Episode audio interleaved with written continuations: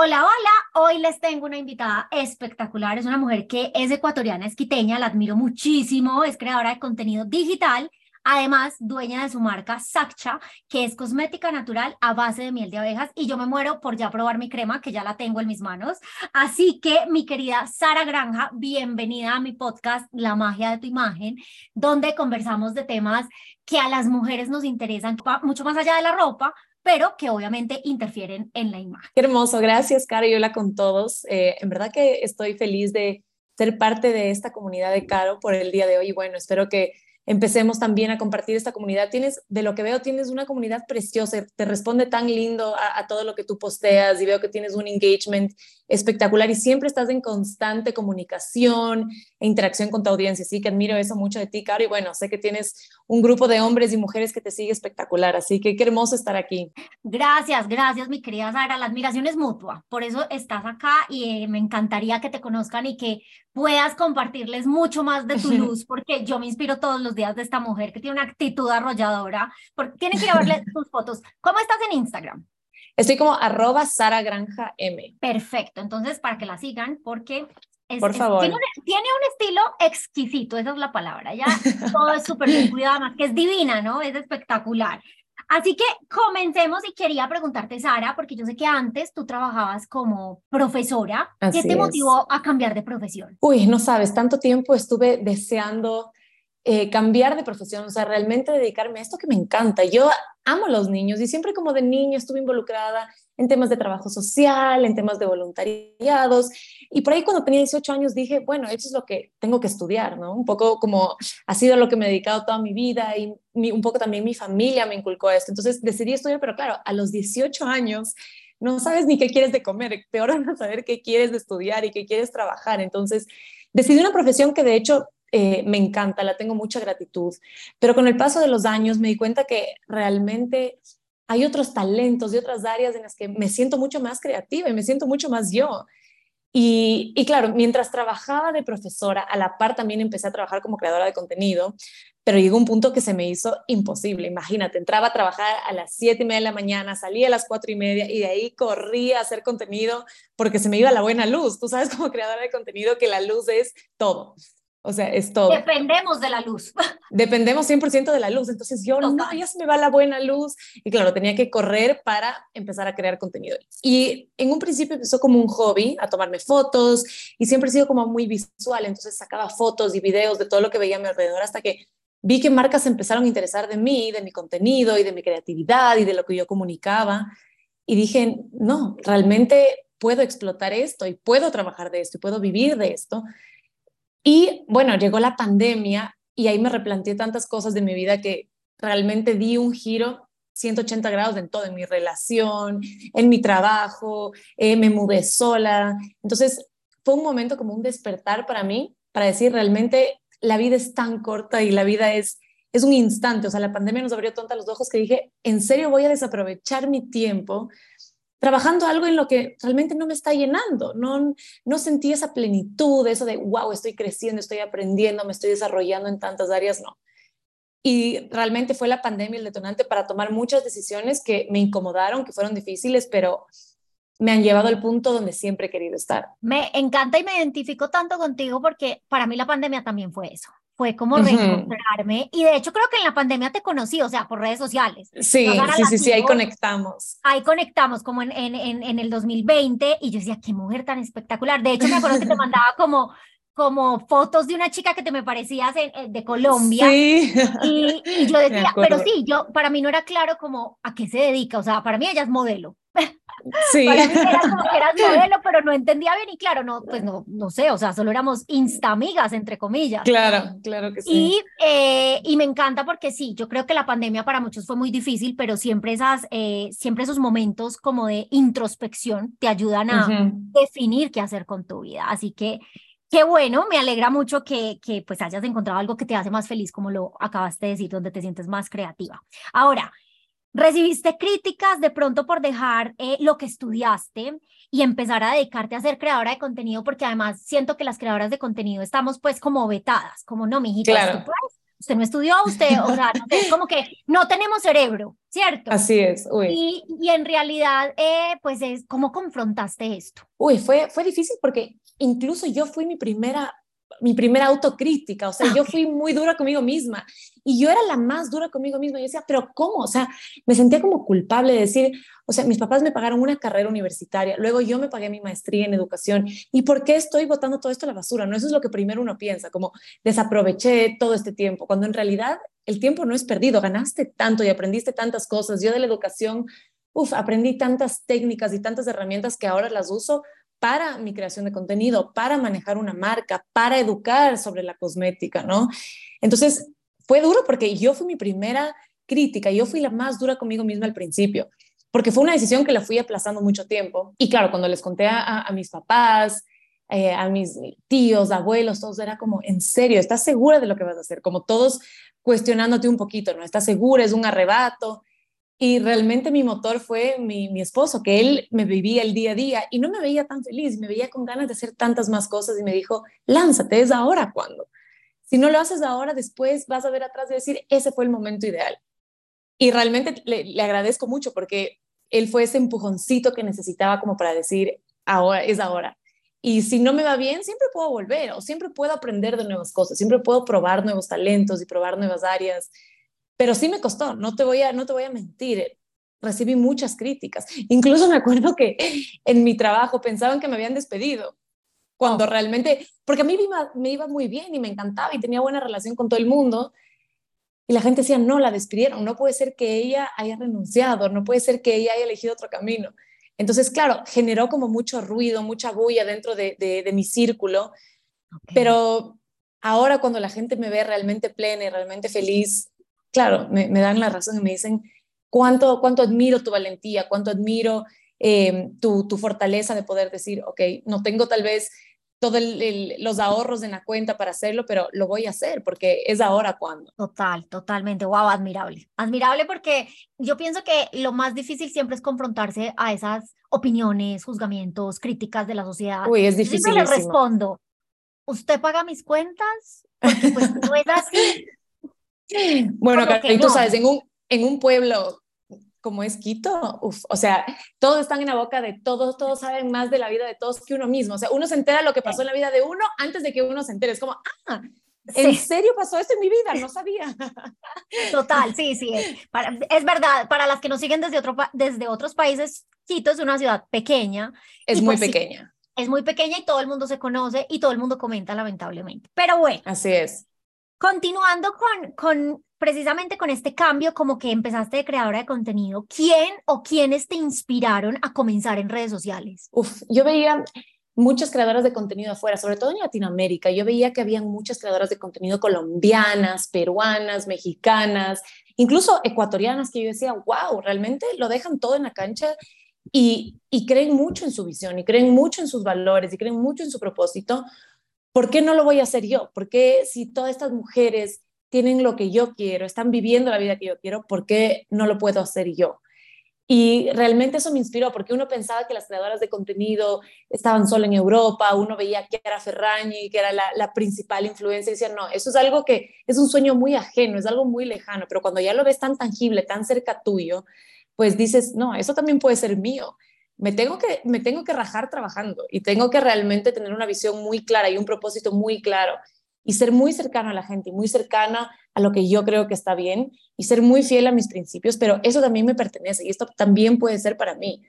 Entonces, a mí me abrió mucho los ojos el, el ver muchas creadoras de contenido en Latinoamérica. Realmente uf, eso me llena de orgullo porque somos, al final somos pocas, pero veo que todas la trabajamos y la metemos al 100. O sea, tú ves una creadora de contenido latinoamericana y ves cómo la mete su 100. Y eso a mí me encanta. No, no hay nada, no hay cosa que más admire que, que una mujer que realmente crea tanto en, en, lo que quiere y crea tanto en sus sueños. Totalmente, totalmente. ¿Y cuáles de pronto tres, cuatro nombres que me quieras dar como que fueron esa máxima inspiración que dijiste? Sí, yo también lo puedo lograr, también quiero hacerlo. Bueno, yo me acuerdo que desde, desde hace mucho tiempo yo seguía a Jimena Moral, que es una mujer que tiene incluso un hijito, la seguía mucho y decía, wow, incluso con un hijo ella puede como romper todos estos, estos prejuicios, estos estereotipos que hay y es una mujer que la admiro mucho.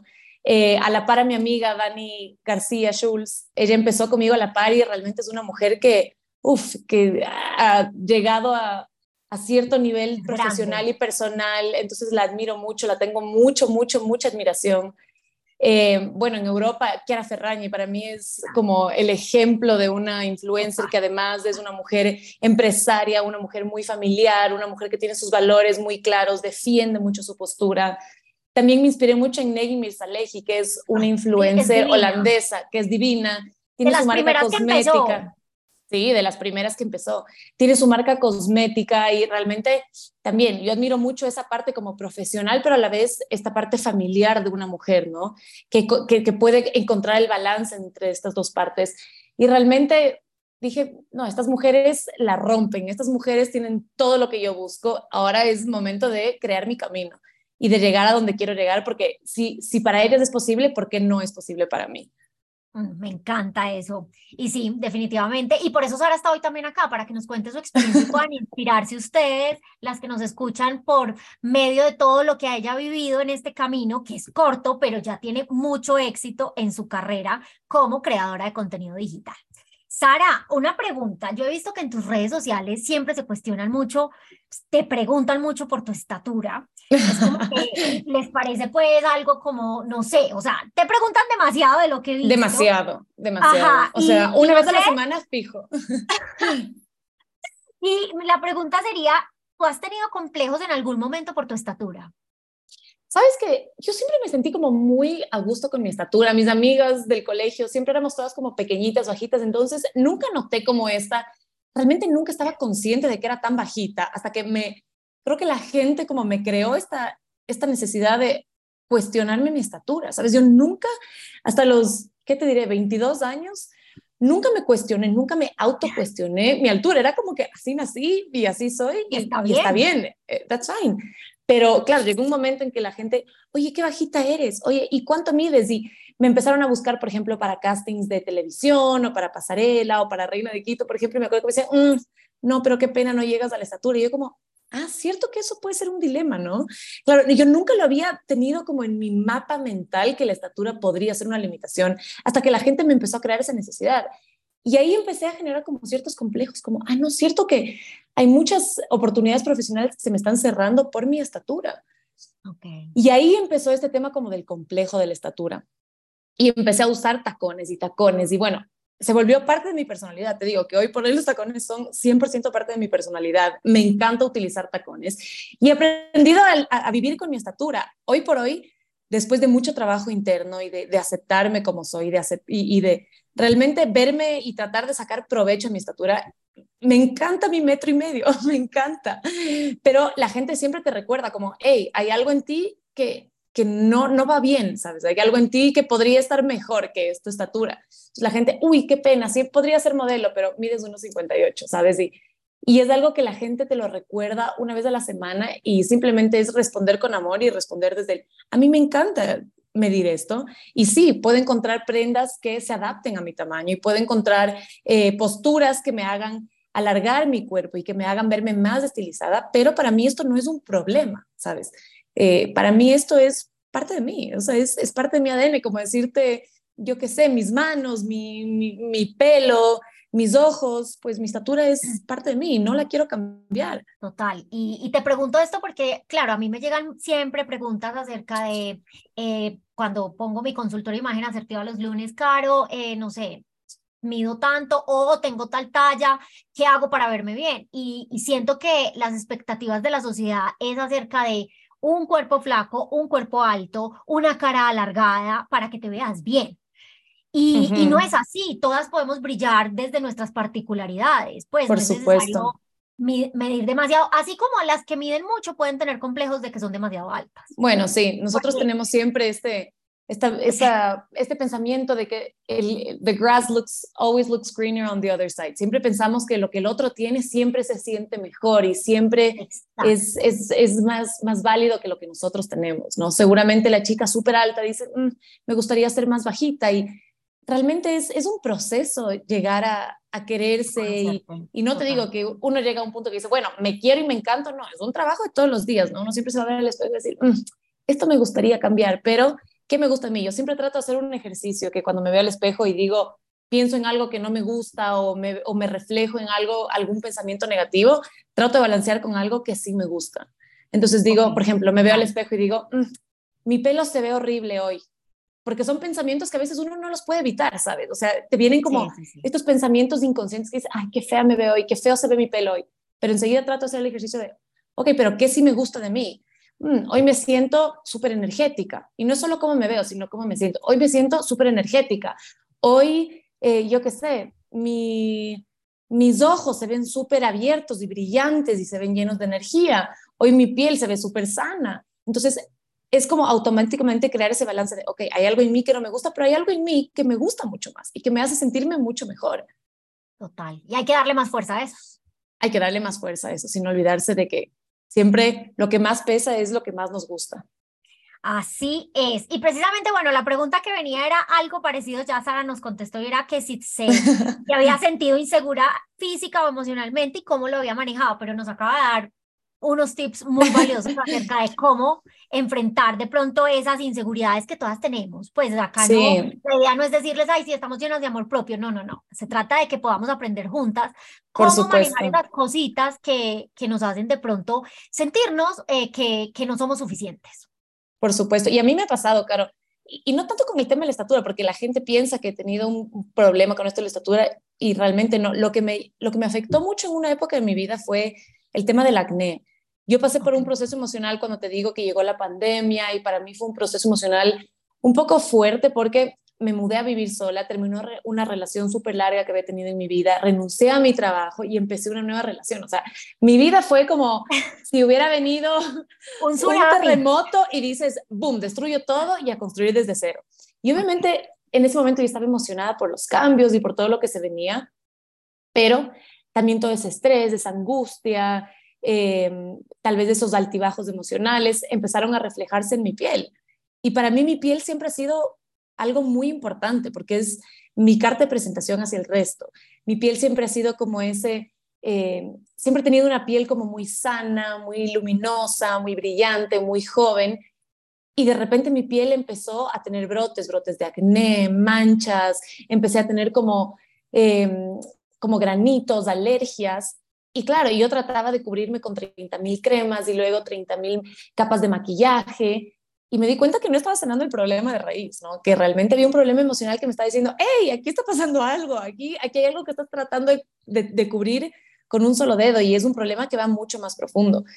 Y claro, muchas veces los complejos que tenemos o las inseguridades que podemos tener están directamente relacionadas con un tema emocional que hay que sanarlo. Y si no sanamos desde la raíz, pues es muy difícil que sanemos la parte más superficial. Y para mí fue un proceso eh, de, un proceso emocional que tuve que trabajar con psicólogo y un proceso interno bastante largo que, que igual sigue hasta, hasta ahora eh, para poder sanar mi piel. Algo tan sencillo como uno piensa, no, es la piel, son granitos, es acné, es la edad, y, y realmente es un tema emocional muy fuerte. Entonces yo a toda la gente que está pasando por, por un proceso de algún complejo, de no me gusta mi pelo, se me está cayendo el pelo, o estoy teniendo granitos, o tal vez, yo qué sé, tengo manchitas por aquí, o estoy, mi cuerpo está manifestando de alguna manera, hay algún tema emocional, tu cuerpo te está hablando desde dentro y tienes que atenderlo. Ah, sí, qué buen ejemplo. Y, y todas pasamos por eso. A mí me pasó también en la pandemia que me empecé como a brotar y me estaba quedando calva también. O sea, y eso es difícil, es difícil como afrontarse a esas cosas que uno no se esperaba. Por supuesto. convivió como con su piel linda o su pelo, lo que sea. Entonces, bueno, gracias de verdad por darnos tus tips de cómo lo pudiste confrontar, porque sé que a todas nos sirve. Y también he visto, pues porque estamos expuestas en redes sociales, eh, llega gente nueva, no, conoce la comunidad, a mí me está pasando últimamente. ¿Cómo Tú has crecido bastante, ¿no? Ay, gracias, sí, ha sido un crecimiento que yo digo, wow. Increíble, Gracias vida, gracias al trabajo, gracias a todo, pero Increíble. sí, gracias y, y de verdad que, que es chévere el crecimiento, pero uno también se empieza a enfrentar a nuevos retos, ¿cierto? Por supuesto, por supuesto. Y, y, y precisamente me acuerdo que hace unas semanas, hace poquito, alguien te comentó un video, yo vi el comentario y yo dije, eh, como amiga de Sara, porque se veía como entre crítica chistosa. Sí, sí, sí, sí. Entonces, luego Sara hace un video en TikTok contando que esta, eh, lo de esta persona que la critica y yo le, ahí sí le comenté, yo, yo me la iba a comer viva, ¿cómo te comenta eso? Porque le decía que no te sabías maquillar, ¿no? Claro, me dijo, Sara, claro, empezó como el típico passive aggressive de, ay, te, eres muy linda, pero te maquillas horrible, deberías coger cursos de maquillaje. Y claro, mi reacción fue literal una carcajada, porque sí, fue como... exacto, y tú te reíste, entonces yo dije, es amiga de ella. entonces yo le... No la conozco de nada, de nada. Entonces yo le escribí a Sara y le dije, me la iba a comer viva. O sea, ¿cómo te pones eso? Te maquillas divino, sigue, sigue brillando. Sara, ¿cómo lindo, tan esos comentarios negativos y esas críticas que recibes dentro y fuera de redes sociales, no? Porque pues afuera también claro. Uf, recibe mucho. Imagínate, yo al principio me lo tomaba muy como personal y muy a la defensiva y me, me empezaba estas peleas y cómo, o sea, si esto me hubieran puesto hace tres años, cuatro años, ¿y qué te pasa a ti? ¿Cómo vas a creer que me maquillo feo? Si a mí me encanta y soy la reina de cómo me maquillo, casi, casi. Esto hace tres años hubiera sido mi reacción, ¿no? Empezar una pelea y empezar una discusión innecesaria, que al final no me hubiera llevado absolutamente nada que pelearme con una persona que piensa que me maquillo mal. O sea, eso es lo que esa persona piensa. Tal vez tú lo piensas porque uno puede pensar, uno puede pensar, oye, mira, qué feo se viste esa persona, uno puede pensar, mira, no me gusta, pero eso es un reflejo, eso me pertenece a mí, ¿sabes? Lo que esa persona piensa de mí es de ella, ¿sabes? Eso no me pertenece a mí. Entonces, como es algo que no me pertenece a mí, simplemente no, no, ¿sabes? No lo tomo como si fuera algo personal, como si fuera un defecto mío, una falla mía. Simplemente lo tomo o desde el humor o desde el amor, ¿sabes? Como, muchas gracias por tu comentario, no estoy de acuerdo, a mí me encanta cómo me maquillo, o ja, ja, ja, ja, ja, ¿sabes? Como, no, no te pregunté, porque en realidad me causó risa, como, deberías meterte clases de maquillaje, tipo, yo sintiéndome aquí la reina de mi tutorial de maquillaje y la otra viene y boom, ¿sabes? en verdad me causó chiste, pero hoy por hoy no los tomo personal. Me leí un libro que se llama Los Cuatro Acuerdos, que a mí me llegó, o sea... Divino. Me, me lo tatúo casi, casi, me encanta, me encanta. Y realmente me resonó mucho la parte de no te tomes nada personal. Nada de lo que la gente dice o piensa de ti es responsabilidad tuya. Eso le corresponde a la otra persona. Y sería muy egoísta contigo misma adoptar el pensamiento o las críticas de la otra persona como algo tuyo, ¿sabes? No puedes plantar algo en tu terreno que no te pertenece. Eso le pertenece a la otra persona. Y ahora entonces, sí, lo tomo con mucho, con mucho humor, con mucha ligereza siempre y cuando sea algo que va en contra mío, ¿sabes? Eh, no me ha pasado que tienen comentarios como de odio, de rechazo en contra de alguien que quiero, de mi familia, o, eso creo que reaccionaría de manera distinta, porque pues no sé, no, no, sé cómo reaccionaría si te metes con mi hermana o con mi marido, o con mis padres, ¿sabes? Es algo distinto. Pero siempre y cuando sea conmigo, digo, ¿sabes qué? Pues no, eso no me pertenece, yo me siento súper segura de lo que estoy haciendo, me encanta cómo lo hago, sí, quizás no soy la experta en maquillarme, quizás hay tantas cosas por mejorar, seguramente sí, ¿sabes? Pero a mí yo me siento tan bonita y me siento tan confiada de lo que hice que gracias, pero eso no me pertenece, o sea... Y, y, Eso, y eso es lo que reflejas, porque como les dije antes, Sara es divina, o sea, tienen que ir a su Instagram para que la vean porque es, es, una reina. Ay, qué divina cara. Y, y, y, en realidad eh, así mismo lo asumo yo cuando me llegan con esos comentarios. No sé si viste que hace unas semanas también me comentaron, ay, no tienes nada en alga. Y yo, ¿cuándo he dicho que sí tengo? Y es como que, ok, está bien que tú pienses que no tengo nada en alga, para mí está perfecta. Pues, claro, yo me siento súper bien y me siento sexy y confiada. O sea... Exacto. Y sigo siendo una reina con esas cosas que tú piensas que no tengo, porque pues es la, y además, es la realidad de las personas yo pienso como, ok, te ponen, no tienes nada de nalgas. ¿Qué esperan? ¿Que vayas de ese rato a pedir una prótesis de nalgas? ¿Que ese rato vayas y te acomplejes? O sea, como, no va a pasar, ¿sabes? Como, no, no, ¿cuál es el propósito de poner un comentario así? Exacto. Y, y, mira que justo pensaba yo en eso, porque yo más que responderle el comentario a las, eh, y ponerlo en historias porque lo publiqué, como decirles, miren, estoy llena de amor propio. No, no se trata de eso. Se trata de que de verdad si ese comentario llega a una persona que no está fortalecida en su autoestima, esa persona va a hacer lo que tú acabas de decir. Desesperada, busca cualquier clínica que de pronto ni siquiera tiene las medidas necesarias a inyectarse, a ponerse lo que sea. ¿Para qué? Para cumplir con un, una expectativa que no es de ella, es de otro. Exacto, es que no te pertenece. No y, te pertenece. y realmente, sí, es es siempre pensar dos veces en cuál es el propósito de esto, de dónde viene, cuál es la intención de esto. Realmente es algo que, porque si me dicen, mira, Sara, eh, alguna crítica constructiva de mi trabajo, pues la puedo adoptar y puedo decir, sí, mira, a mí me pasó que yo tengo mi línea cosmética y me dieron una crítica constructiva sobre los envases. Me dijeron, mira, este envase realmente se me dañó y no funcionó y no me gustó, ¿sabes? No me gustó el envase en el que viene el producto. Es una crítica constructiva y la intención es mejorar mi producto, mejorar mi servicio, mejorar lo que yo le puedo ofrecer a mi cliente. Pero si me dicen, mira, Sara, eh, eres una, como me dijeron una vez, eres una enana de metro cincuenta, pues, eh, ¿sabes? ¿Qué, ¿Qué, quieres que haga? A mí me encanta mi tamaño, me siento súper confiada. Tu propósito no es para ayudarme, el propósito de tu comentario no es para fortalecer mi autoestima ni ayudarme, no suma, pues no lo tomo, ¿sabes? Seguramente tú tienes algún, algún complejo con eso o algún tema que no has resuelto, pues eso no me pertenece a mí. Así es. Y, precisamente como con este orden de ideas que estamos conversando, ¿te has llegado a abrumar de las redes sociales? Uf, sí, sí, sí, las redes sociales. Y creo que le puede pasar a cualquiera, ¿no? Cualquier, cualquier persona se puede llegar a abrumar de su trabajo, de una rutina. Las redes sociales son magníficas. A mí me encantan y he logrado conectar con gente maravillosa y, y he logrado aprender mucho, pero también cuando se vuelve tu trabajo y cuando todos los días tienes que aportar con algo, compartir, crear contenido, pues también uno dice, ¿sabes qué? Me quiero dar un break y es justo y necesario y necesito estar más presente en el momento de hoy. A mí me pasó, por ejemplo, que, porque a mí me encanta crear contenido, además de hacerlo por trabajo, porque es mi trabajo, me encanta hacerlo porque me encanta documentar. Pero me fui un viaje con... Sí, es que, es que nos encanta. Es como que te encanta. Te voy, a, contar mi problema actual. Ya mi teléfono tengo la capacidad total de fotos, ya iCloud está a es la máxima capacidad.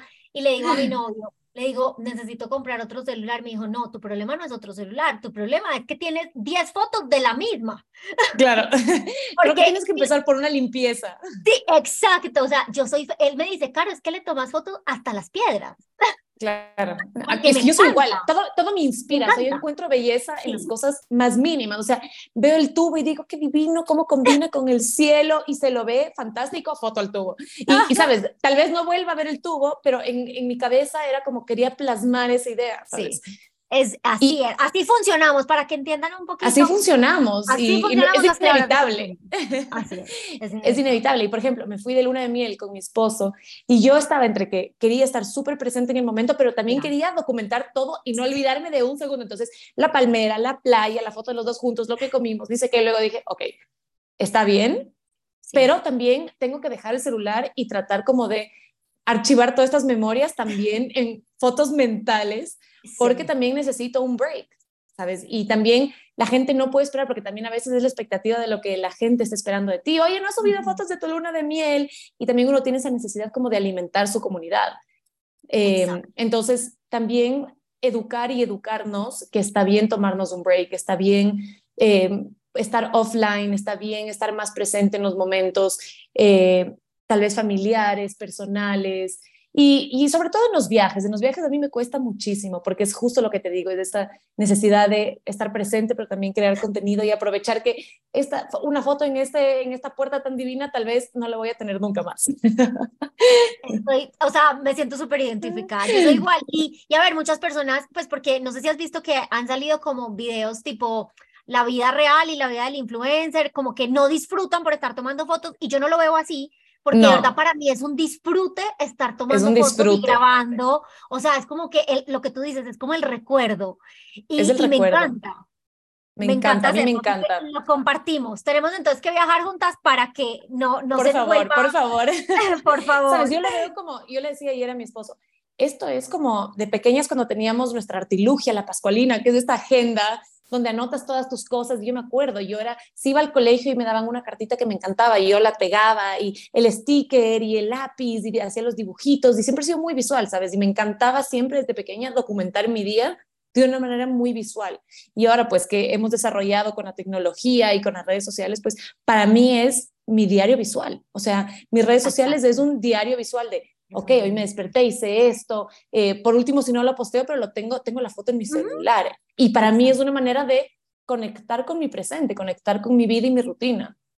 Sí, te entiendo tanto, demasiado. bueno, somos dos, me alegra saber somos que somos dos. Sí, sí, sí, ahí nos acompañamos cuando te sientes así, no, acá estoy yo también haciendo lo mismo porque me encanta. Es más, a veces como lo que tú dices, o sea, tomo la foto y es como para el recuerdo, o sea, ni siquiera para el recuerdo, o sea, totalmente. Por si acaso. Por si acaso. Sara, ahora de pronto como que ya entrando un poquito más eh, en tu vida, ¿Has tenido como situaciones o retos que, que te han marcado y que te han fortalecido y que han sido como muy impactantes para llegar a donde estás hoy? Sí, bueno, tuve una, una experiencia a los 22 años, me fui a la India sola, siempre cuento esta, esta historia porque a mí me encanta. Eh, como yo estudié trabajo social, mi sueño siempre, siempre la India y el Medio Oriente y el Asia me llamó muchísimo, muchísimo. Y a los 22 años, recién graduada de la universidad, sale una oportunidad para irse a vivir a la India, un voluntariado. Yo apliqué sin la esperanza de realmente ser la seleccionada y, oh sorpresa, fui la seleccionada para irme a la India sola por cuatro meses a trabajar como voluntaria con niños. Claro, ese rato le llamé a mi mamá cuando me enteré que fui la seleccionada, mami, me voy a la India. Y bueno, mi mamá entre shock y orgullo y eh, bueno, ¿y cómo vas a hacer? Y te vas sola. Y claro, me iba con un grupo de, de, como un equipo de voluntarios, pero de mi universidad me iba solo yo. Entonces me fui a una realidad absolutamente distinta a la que yo estaba acostumbrada, una cultura eh, totalmente extraña para mí, una cultura absolutamente interesante porque me encantó y me, me interesó muchísimo su manera de vivir y pensar y relacionarse pero fue muy duro, fue un reto en el que yo llegué y no me podía duchar todos los días, no me podía arreglar, no me podía vestir como yo quería vestirme, porque hay reglas culturales y sociales en las que yo tenía, a las que me tenía que adaptar. Em, me acuerdo, no había papel higiénico, porque no existe en la India tal cosa como el papel higiénico. Entonces fueron tantos como tantas eh, situaciones en las que yo me vi como, wow, el mundo es tan grande y yo soy una pequeña hormiga dentro de todo esto que está sucediendo y me tengo que adaptar y tengo que aprender a vivir de distintas maneras. Y realmente en, este, en esta experiencia que fue corta, fueron tan solo cuatro meses, pero wow, le aprendí a ver el valor a la vida y a lo que realmente importa. Y a pesar de yo siempre haber sido una persona como muy conectada con la moda y las y, por ahí la, la, ropa y las cosas materiales y las cosas que uno piensa que son superficiales, descubrí un lado mío muy espiritual y descubrí una, una esencia mía muy conectada con la humanidad y, y con espiritualidad y con la gente y con el servicio a la gente, que dije, pueden convivir estas dos cosas en mí, ¿sabes? Puede convivir esta parte que me encanta la moda y me encantan las tendencias y me encanta tener mi bolso y tener mis, mis botas porque me encantan las botas, pero también me encanta esta parte de estar conectada conmigo misma, con, con todos los seres que me rodean, con los animales, con la naturaleza, con personas que son de otras culturas. Y eso me cambió la manera de pensar y la manera, sobre todo, de percibirme a mí misma, porque no creía que era posible poder tener estas dos partes dentro mío, sabes, que siempre estuvo como en conflicto, como no, si me gusta esto, no me puede gustar esto. Y mm. aprendí que, wow, sí que se puede y que sí que puedo ser yo de una manera espiritual y una manera un poco más como superficial, que no me gusta llamarlo superficial porque no lo veo como un tema superficial, sino esta parte un poco más eh, artística, más creativa eh, de la ropa y wow, me, me, me cambió la vida, Caro. O sea, fue la experiencia más bonita de mi vida. Wow, qué increíble. De verdad, sí había escuchado un poquito de tu experiencia en India y qué valiente, porque sí sé que allá el tema de la salubridad es complicado, de, del agua, solo, no, no es fácil encontrar agua pura, eh, en fin, como tantas situaciones tan diferentes a lo que vivimos. Uf, dificilísimo. pues, como en acá, en, bueno, en, en donde vivimos y, y la realidad de cada una, ¿no? Pero pero qué increíble. Y, Uf, y no creas que fue fácil. O sea, las primeras dos semanas me levantaba y lloraba y no podía dejar de llorar porque me choqueaba tanto todo lo que yo veía. Y era como hasta la comida. Yo quería desayunar mi café con mi pan y no había eso, ¿sabes? Era como acoplarse a otra realidad y no poder entenderme con la gente en, en el lenguaje que hablábamos. Entonces yo las primeras dos semanas era un, o sea, era un mar de lágrimas. Yo le llamaba a mi mamá Ecuador. Además, y yo no tenía acceso a internet o, a llamadas todo el rato. Entonces, el momentito que tenía, le llamaba a mi mamá y bueno, empezaba y mi mamá, pero estás bien. O sea, pero, pero si esto está siendo una tortura, pues siempre puedes volver a tu casa. y yo no, ya me metí en esto, ahora salgo de esto. Y qué bueno que le di una segunda oportunidad. Estuve a nada de regresarme, qué bueno que le di una segunda oportunidad porque realmente logré conocer personas que me facilitaron mucho la experiencia y, y, que como tú dices, a pesar de ser súper distinta por el agua, por cosas tan básicas a las que estamos acostumbrados, porque son cosas que damos tan por sentado abrir eh, la manija y tener agua caliente y abrir la ducha y poder pegar tu ducha de 10 minutos en agua caliente, ¿sabes? Son cosas que, que, que las tenemos como tan impregnadas en nuestro día a día, normalizadas, que no tenerlas y, y estar como muy corto de eso te hace ver el mundo con otros ojos. Así es, qué, qué, increíble. Gracias por compartirnos tu experiencia en, la India. Bueno, si cualquier persona se anima, siempre, siempre es una buena idea irse a la India. Eso sí, vaya, lleven por favor, eh, esto sí les, les recomiendo, llevar las típicas toallitas húmedas de la cartera, papel higiénico. A mí nadie me avisó de esto, nadie. Ay, madre. Bueno, Experiencia traumática. Sara, también, oh, yo todo lo que sé sé por sus redes sociales, como les digo, yo la conozco a ella por redes sociales, eh, nos hemos visto un par de veces, creo que dos veces en realidad te he visto en persona, que nos hemos encontrado como en eventos acá en, en Quito, así que tenemos que compartir más, que esa sea una Sí, por favor. Un cafecito. Sí, por favor. Y eh, precisamente por, por, pues, por sus redes sociales, eh, sé un poco de tu historia de amor con tu esposo, que para algunas personas, porque también veo por redes sociales, les parece que fue un poco rápida. ¿Cómo manejas esto? ¿Qué piensas y qué le puedes decir a las mujeres que pueden estar viviendo una historia de amor como la que tú viviste y vives todavía, por supuesto, y que no les importe esto? Uy, sí, mira, yo creo que eso también fue una, un evento en mi vida que me causó como este decir, ¿sabes qué? Voy a priorizar lo que yo siento y lo que yo creo que está bien antes de que lo que la gente diga, porque me sentí muy juzgada. Eh, un poquito les, para ponerles en contexto, yo estaba en una relación larga, terminé esa relación porque no funcionaba y a las pocas semanas apareció el amor de mi vida y ya nos conocíamos, por supuesto, ya éramos dos personas que, conocíamos de dónde veníamos, nuestras familias se conocían, no fue una persona que fue un completo extraño, éramos amigos, teníamos cierta relación, pero yo, yo sentí algo que nunca antes de mi vida había sentido, que fue como ese sentimiento de paz, ¿sabes? Y, y me di cuenta que, que el amor ya no es esta cosa de sentir como una montaña rusa dentro, sino como se siente cálido, se siente como un hogar, se siente como un equipo, se siente como un lugar de paz. Y eso sentí yo desde el momento uno. Conocí a este hombre que me dio una sensación como de hogar. Yo he tenido un hogar un poco difícil, crecí en un hogar un poco complicado y cuando le conocí a él fue como, wow, me siento tan en paz, siento que me has dado eh, una tranquilidad que nunca antes la había sentido.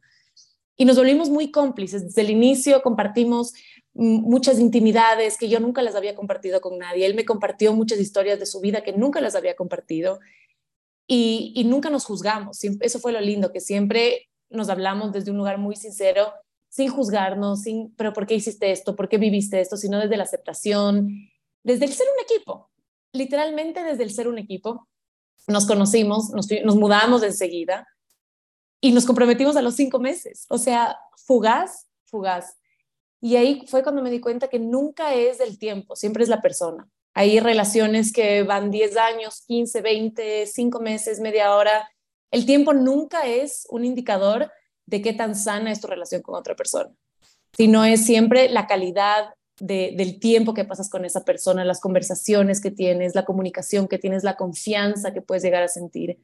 Y para mí fue la decisión más acertada de mi vida porque ahora es mi esposo, es mi compañero, trabajamos juntos, él eh, trabaja, es, parte de mi empresa, es mi socio, eh, aunque no lo dejo que se meta mucho en el día a día, él tiene su trabajo paralelo, por supuesto, pero es, es esa vocecita que siempre me va a dar unas palabras de paz, de seguridad, de tranquilidad, que siempre va a velar por mi crecimiento. Y a mí me, me ha dado mucha tranquilidad que es un hombre que me acepta mucho en cómo soy. Él es una persona que, por ejemplo, no, no trabaja en sus redes sociales, no, no está pendiente de sus redes sociales, no es algo importante para él, pero él desde el día uno supo que para mí sí. Entonces, ahora imagínate, ya ve un lindo lugar, yo te tomo la foto, oye, sería increíble que hagas este video, me manda ideas de videos para hacer de reels y respeta mucho mi esencia, ¿sabes? Porque siendo tan distintos, podría chocarle, podría para él ser como un, yo qué sé, como, ¿sabes? Esto no, no es en serio, pero para él mi trabajo es lo suficientemente serio como su propio trabajo.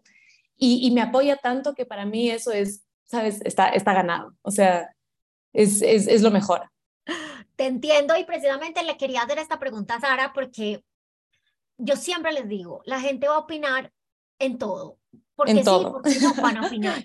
Y entonces a Sara de pronto le llegan comentarios de que su relación fue muy fugaz y entonces a mí me llegan comentarios de mi hijita, ¿usted cuándo se va a casar? Pues, porque mi relación es larga.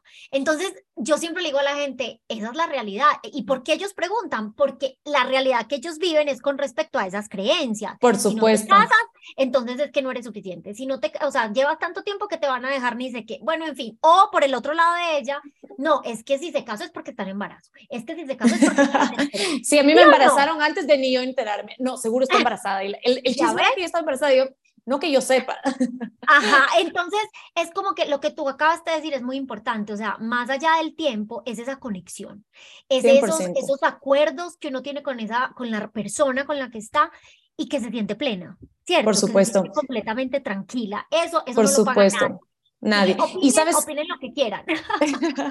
y sabes que me, me, me resuena mucho lo que dices, porque seguramente tú estás en una relación y la gente ya te mete esta presión de ¿y para cuándo? Y realmente nosotros a veces nos dejamos llevar por una regla ajena, ¿sabes? Como todo el mundo nos está tratando de medir con una vara que no nos pertenece. O sea, ¿quién dice cuánto tiempo? Exacto, con la vara de ellos. ¿Quién dice cuándo es el tiempo acertado para casarse o para no casarse, o para tener un hijo o para no tener un hijo? Exacto. Sabes, no existen los tiempos perfectos, no existe el tiempo preciso. Cada persona tiene su tiempo. Y es difícil de explicarlo y no deberíamos de ver una explicación a los demás. Yo luego me di cuenta de, al principio yo me, un poco me, me cansaba dando esta explicación de es que mira, nos enamoramos y realmente vamos a estar juntos. Y luego dije, ¿en serio tengo que yo dar explicaciones a los demás? Pues quizás a mis papás sí les tengo que explicar, ¿sabes? Pero a la gente que me pregunta, pues no le debo nada. Yo no debo una explicación. O sea, mi relación habla por sí sola. El que quiera verlo, increíble, y el que no quiera verlo, pues está bien. Así es. Lo, lo ve con, con, los ojos que él tengas, totalmente Exacto. de acuerdo. Sara, y ahora que emprendiste con tu marca de cosméticos naturales, Sakcha, Sakcha Beauty, ¿no? Ajá. ¿Qué retos has tenido emprendiendo? Uy, es que emprender, emprender es difícil. Emprender, yo nunca me imaginé que me iba a enfrentar a todas estas, a todas estas aristas que tiene un negocio, ¿no? Para mí siempre fue como la parte creativa. Yo veía mi negocio como la parte creativa, porque a mí me encanta la foto y que crear el producto y el packaging y el branding y cómo se va a sentir y cómo va a oler. Imagínate, yo ya tenía todo previsto, pero, oh sorpresa, no tenía hechos los números y las proyecciones y tantas cosas que son esenciales en un negocio, ¿no?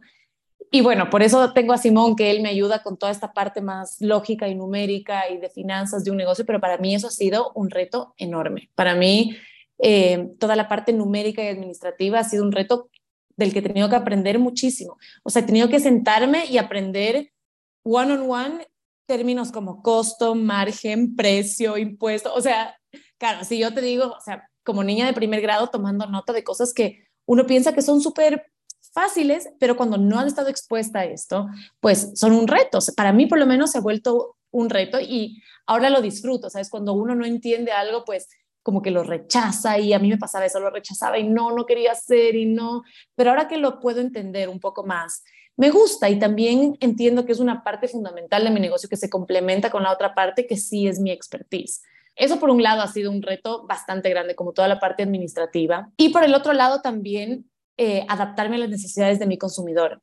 Yo empecé a diseñar y a lanzar productos que yo los veía necesarios para mí. Yo creé la línea de skincare en base a una necesidad propia, en base a lo que yo quería tener, en base a los productos con los que yo siempre he soñado.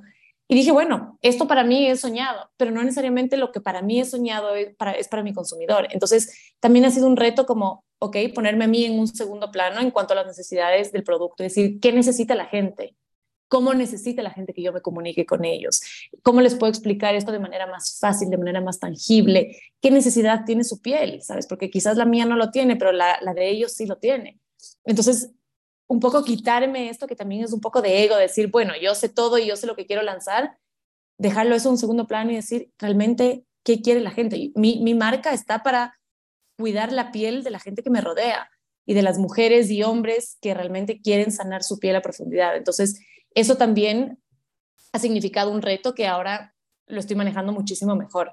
Me encanta. Wow, creo que nos dio una mini clase de cómo emprender para que no les pase, porque, y esto es lo que nos pasa, yo te entiendo tanto porque como las dos somos, trabajamos en esto de la creatividad, de la creación de contenido, tenemos esa parte mucho más desarrollada y el tema de los números y de la administración ya es como, uy, acá qué pasó, entonces, sí, te entiendo completamente, pero ya tienen por ahí cómo poder empezar, así que gracias por contarnos o abrirnos de pronto un poquito em, tu corazón y tus vivencias acerca de cómo ha sido este proceso de emprendimiento, porque ¿cuánto ya llevas con Sacha? ¿Es poco?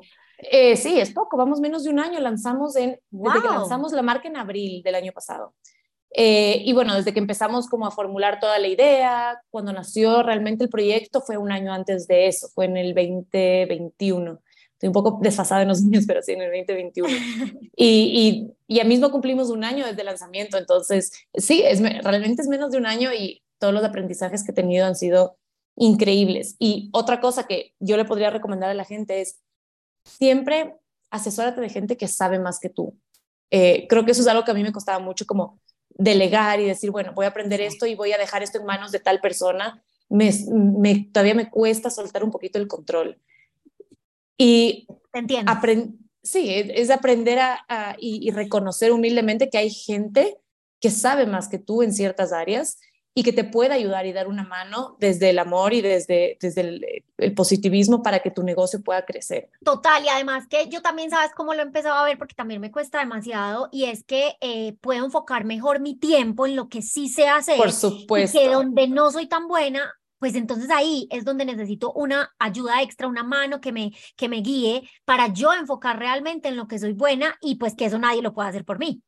100% de acuerdo, 100, o sea, es porque tú no te puedes replicar por mí, ¿sabes? Entonces, ok, ¿en qué te vas a enfocar tú? ¿Cuál es tu expertise?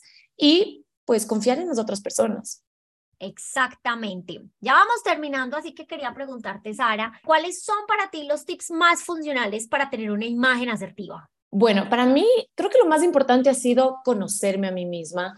Y al conocerme a mí misma no solo me refiero físicamente, sino como eh, un poco más emocionalmente, ¿sabes? Saber reconocer mis valores, fortalecer mis valores, con qué estoy de acuerdo, con qué no, qué se alinea a mí, para en base a eso elegir prendas que se sientan 100% auténticas a mis principios, a mis valores.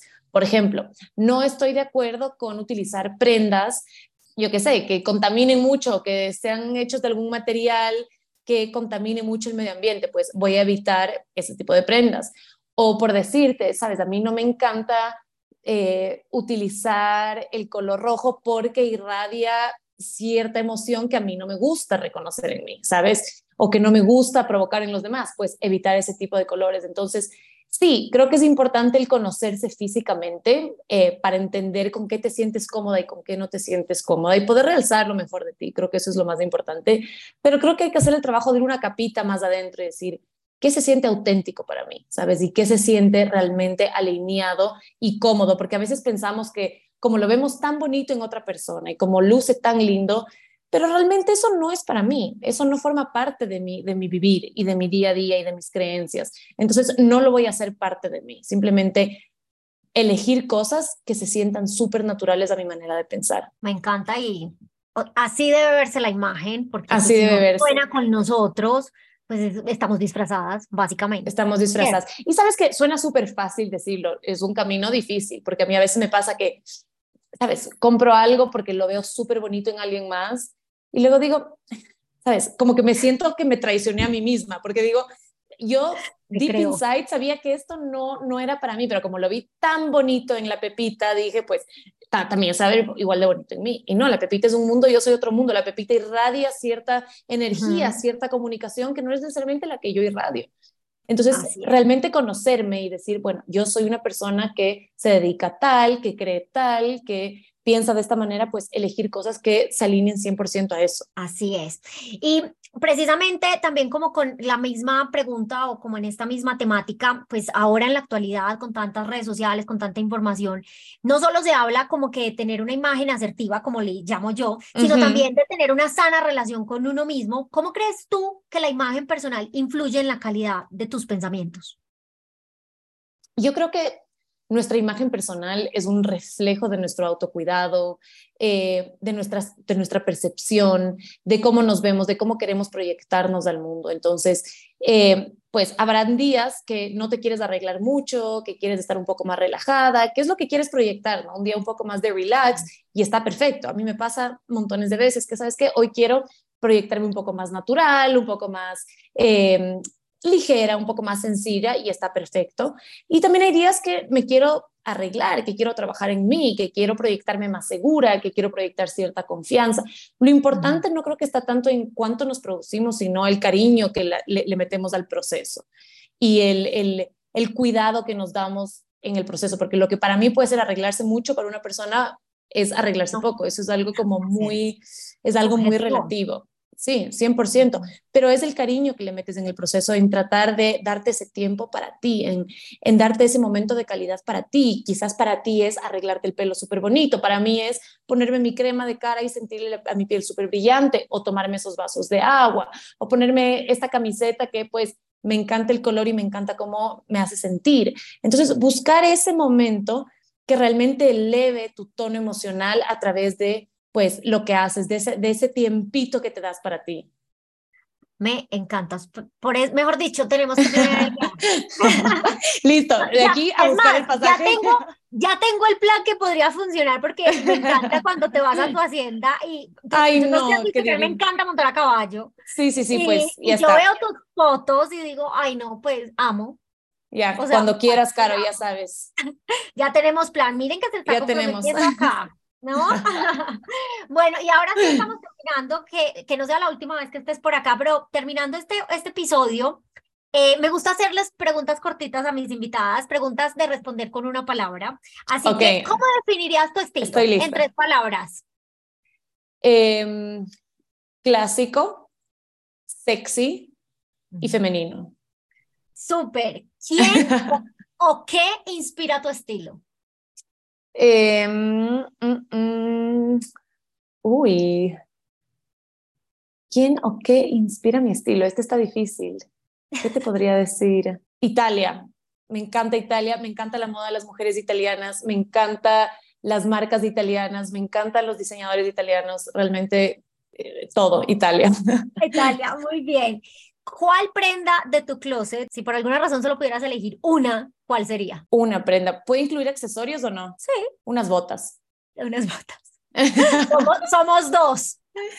botas. botas. ¿Y qué prenda jamás usarías? ¿Qué prenda jamás usaría? Jamás usaría las prendas que tienen como cutouts, que tienen como, como no sé cómo decirlo en español. Como... en, en el abdomen. Sí, no, como sí, como cortes en la propia prenda. No, no me gusta. Oh, wow. Y, miren que ella, como dijo, su imagen es sexy y es verdad, tu estilo es. Y ojo, que yo traté de ponerme cutouts una vez y fue como, no, no, es para mí, esto no es para mí. Entonces, aunque esté súper en tendencia, me di cuenta que no es para mí. Muy bien. Sara, del maquillaje, ¿qué no te puede faltar? Una cosa. rímel. rímel. O sea, Puedo salir sin zapatos, pero jamás sin rímel. Muy bien. ¿Y qué del maquillaje no usarías jamás? ¿Una tendencia, un producto? Mm, realmente siempre me fijo utilizar productos que sean libres de crueldad animal. Entonces, no usaría eh, productos que apoyen sobre todo el testeo en animales. Ok, súper. ¿Y qué significa para ti el amor propio? Mm, el amor propio significa aceptación, crecimiento, sí, significa muchos altos y bajos. Realmente el amor propio no es una línea recta, el amor propio es un ir y venir, es un aprender, es crecer contigo misma y es eh, evolución, realmente es, es evolucionar en el camino y aceptar cosas de ti que quizás nunca pensaste que las ibas a aceptar. Así es. Y por último, ¿qué consejo tip podrías darles a las mujeres que nos escuchan de cómo fortalecer su amor propio? Ay, conócete, trabaja, haz mucho trabajo interior. Eh, el trabajo interior se puede ver de muchas maneras, ejercicio, meditación, pintar, leer, hablar con un psicólogo, hablar con tu amiga, con tu mamá. Trabaja mucho en, en, en ti, ponte siempre como prioridad eh, y vas a descubrir y aceptar cosas de ti que pues dices, qué fantástico, dentro de esto que, que a lo mejor no me gusta, pues hay algo lindo, hay un aprendizaje que me voy a llevar. Así que trabaja mucho en ti, el trabajo en uno es maravilloso. Ay, gracias, gracias por estar acá.